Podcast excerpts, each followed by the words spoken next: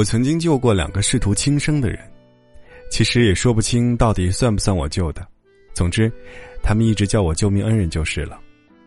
大概是我十六岁的时候吧，妈妈的一个朋友想在我家给他女儿一家另一间房子，被我妈妈坚决拒绝了。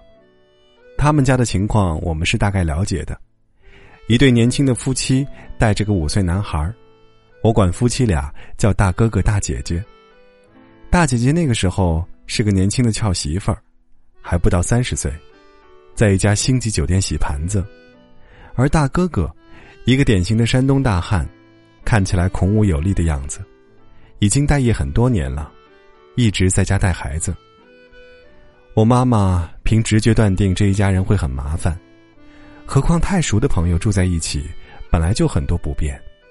但是架不住多年老友几次上门恳求，还是让他们搬了进来。妈妈的预感是正确的，南边客房里每晚都传来刻意压低的争吵声，偶尔还有孩子尖锐的哭声。到后来，他们吵架也再不背着人了，每晚吵一会儿，争不出个结果来就洗洗睡了。我经常在清晨出门上学时，碰到肿着一双眼睛去上班的大姐姐，她都是半低着头，勉强冲我笑笑。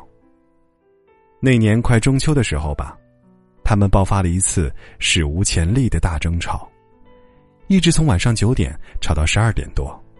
其他房客都无奈的出来围观，看着他们把房间里能砸掉的东西都砸了个遍。好像是因为不值一提的一件小事。中秋是酒店最忙的时候，大姐姐的单位无论如何不给假，经理放话说这天要是不在，那以后也不要来了。而大哥哥觉得自己靠在丈母娘家门下，又很久没回自己家了，一定要大姐姐。跟他一起回家过中秋，想挽回一点面子。第二天，我妈去敲他们的门，严正警告小两口要好好过日子，不可以再吵架了。如果再摔摔打打，就只好逐客了。大姐姐没在，大哥哥满脸堆笑，唯唯诺诺的满口答应，看起来似乎已经没事了。但是接着，大哥哥来找我借纸笔。很奇怪的跟我笑了笑说：“妹妹，你以后会有出息的，别跟你哥似的。”借完纸笔没多久，大哥哥就领着五岁的儿子出去了，房门都没锁。我妈妈觉得不对劲，示意我进去看看他写了什么。是一封绝笔书。当我在大姐姐娘家门口找到大哥哥的时候，他正拿着一小瓶农药要往自己嘴里倒。而他五岁的儿子在一边没心没肺的啃着一块椰蓉面包，完全不知道自己父亲在做什么。看见我来了，他突然哭了出来，哽咽着跟我说：“妹妹，你快离开这儿，你别管我了，我活着太没意思了。”我也不敢激他，一边慢慢靠近，一边试图找点话题转移下他注意力。他只是满脸泪水的不住抽泣。突然手一扬，就要喝下去。我赶紧上去抢夺药瓶子，可以想见，一个十六岁的小姑娘和一个三十多岁的李逵撕扯起来会是什么样子。我完全占不了上风，还被泼得满手都是敌敌畏。眼看就要被他喝进去了，我开始想象他待会儿浑身抽搐、满地打滚的样子，把自己吓哭了，扯着嗓子喊起来：“快来人呐！”来人帮忙啊！隔壁人家大门开了下，一个中年男人探头往这边看了一眼，一见是此情此景，大铁门咣当一声又关上了，再也没打开过。幸好这个时候，大哥哥的老丈人骑着自行车出现在巷子口，愣了一下，就扔下自行车冲上来，三下两下把瓶子里的农药泼洒干净。然后利落脆声的，一耳光把他打到一边去了。其实，也就是那么一时冲动吧。很快，清醒过来的大哥哥跟赶回来的大姐姐一起收拾东西搬走了。后来，他们一家专程回来感谢过我，自述经过那次事件之后大彻大悟，决定珍惜生命，好好过日子。两口子合伙开了个油条作坊，给附近的酒店和农家乐供应早餐，生意居然异常火爆。有的时候一天都得雇十来个帮工，日收入偶尔过万。幸好没死成，大哥哥这样说。还有一个是朋友的朋友，叫老何，也是一个三十出头的山东大汉，真人我是没有见过，看照片魁梧高大。长得有点像不留髭须的鲁智深，产生交集是因为他有一个超级可爱的女儿，古灵精怪，才两岁，天天在空间晒来晒去，都成了圈里的小红人，大家共同的小侄女儿。某次在拉萨给朋友们写明信片，想起这个小姑娘，就联系了下老何，给小姑娘也写了一张，就此算私下有来往。也就是偶尔有一搭没一搭的聊聊小何姑娘而已。有天跟朋友压马路呢，突然接到老何电话，莫名其妙的跟我说一些有的没的，神志迷茫的样子。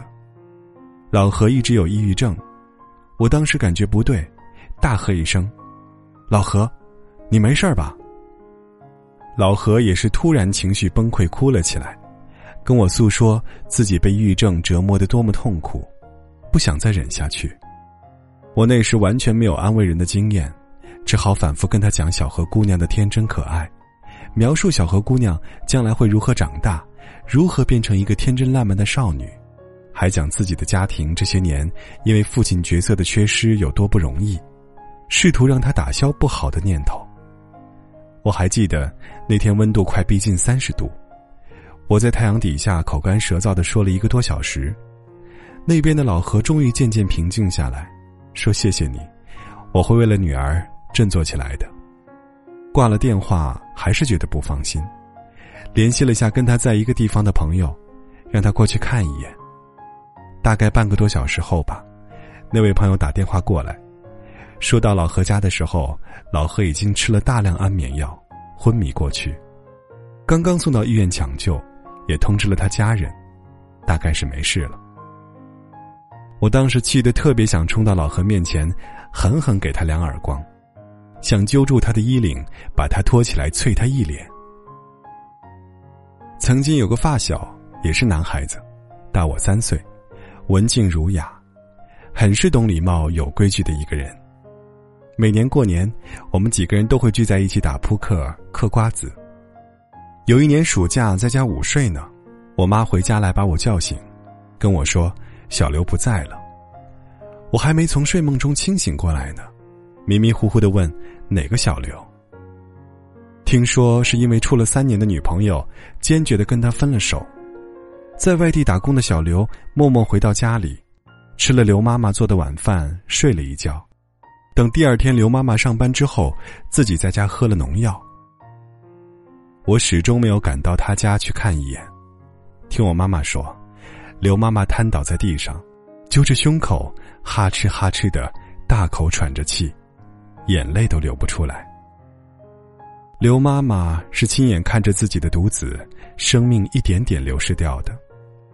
小刘喝完农药后没多久就后悔了，第一个电话是打给自己妈妈求助的。赶回家的刘妈妈就那么跪在地上，抱着小刘等救护车来，没等到救护车。小刘就闭上了眼。那年，小刘才二十岁。大哥哥家似乎过得越来越红火了，老何也天天在空间继续乐呵呵的晒女儿。我不知道他们在每次看到新鲜事物的时候，看着自己家人笑脸的时候，在生活的空隙里喘口气，感到还不错的时候，会不会庆幸自己当年没被死亡拉扯到那个世界里去？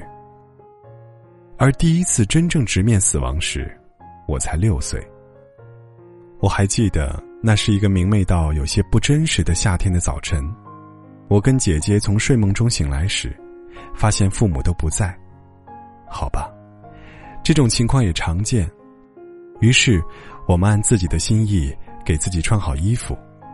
姐姐是一条短袖暗红色的丝绒裙子，而我。是白纱衬衫配粉白格子吊带裙。现在想起来，好像都有点过分庄重。等我们自己洗漱完到了学校，才发觉情况有点不对劲，一路上都是好奇窥探的目光，却没有小伙伴跑过来打招呼。这时，一个冒失的男孩子冲到我面前，大声问：“嘿，听说你爸死了，是吗？”我冷冷的看了他一眼，绕开回自己座位坐下，心里也是一团疑问：“是吗？”在老爷接我们回去的路上，这个事实便得到了确认。后来的整个过程，我都始终面无表情。奇怪的是，作为一个六岁的孩子，我迅速的就理解了死亡是什么意思。当时看着躺在地上，已经穿好寿衣的父亲。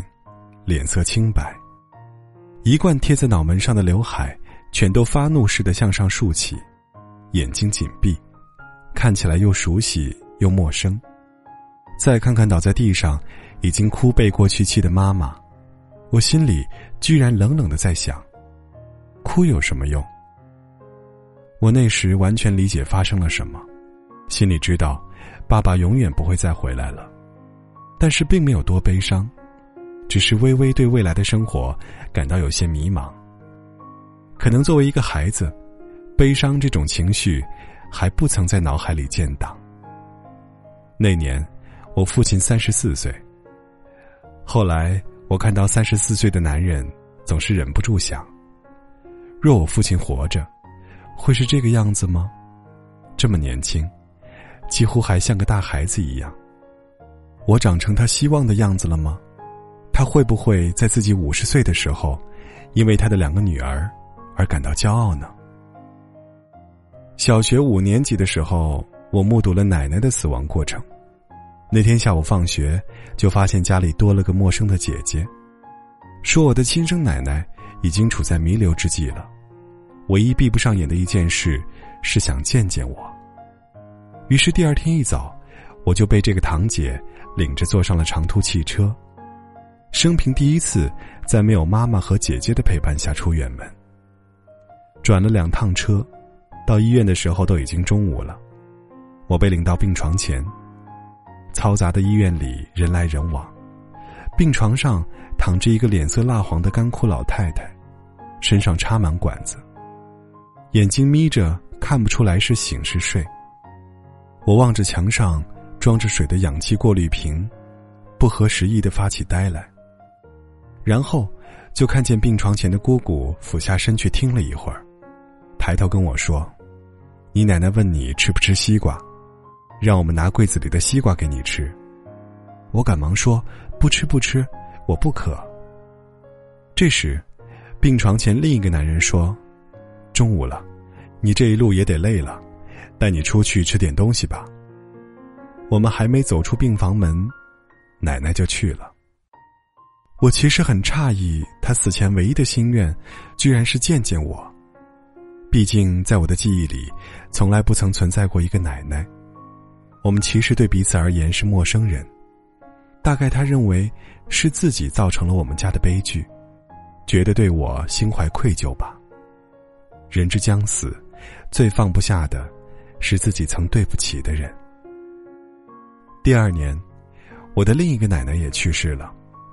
这个奶奶性格倔强，非常要强，在那个最艰苦的时代，独立抚养了七个孩子，老了，也是个节俭勤快的人，做什么事情都很有自己的主张。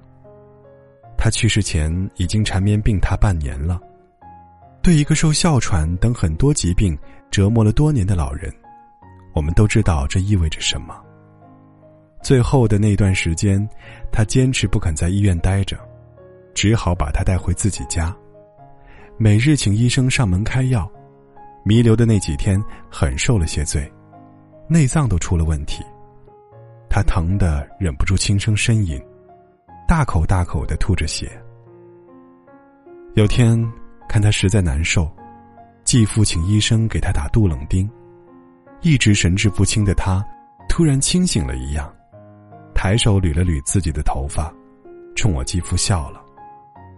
我没办法很好形容那个笑里包含的意义，大概有慈爱，有感激，有理解，有轻松，还有很多很多别的东西。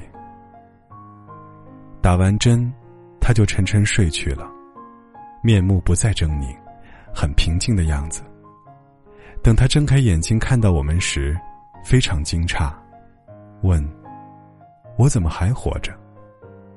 原来，他以为那一针是那种药。他在内心深处希望自己的小儿子能做出决定，让自己体面、有尊严的离开。这个奶奶又拖了几天才离世，多经历了几天难以形容的痛苦。我始终记得他之前的那个微笑。不记得在哪里看到说，死亡是一件无需着急的小事。我时常想起这句话。我猜，很多人在觉得难熬，或者被踩到了人生谷底，怎么挣扎也站不起来时，脑海里会一闪而过这件小事。但其实，它应该远没有这么简单。死亡是一件又神秘又沉重的事情，远比生要艰难，不值得过早去探秘。